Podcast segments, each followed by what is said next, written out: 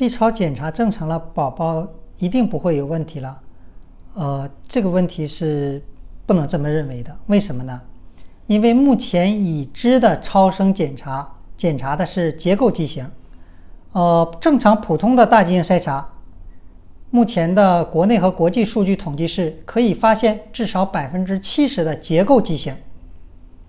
那么大基因筛查的三级可以发现百分之九十左右的结构畸形，这是第一点。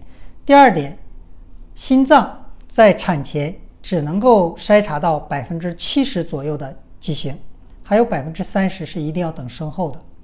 所以说，即使你大畸形筛查没有发现任何问题，也不表明这个孩子是完全健康的，还需要后续的检查。有一些一定要等到生后才能明确他有没有问题。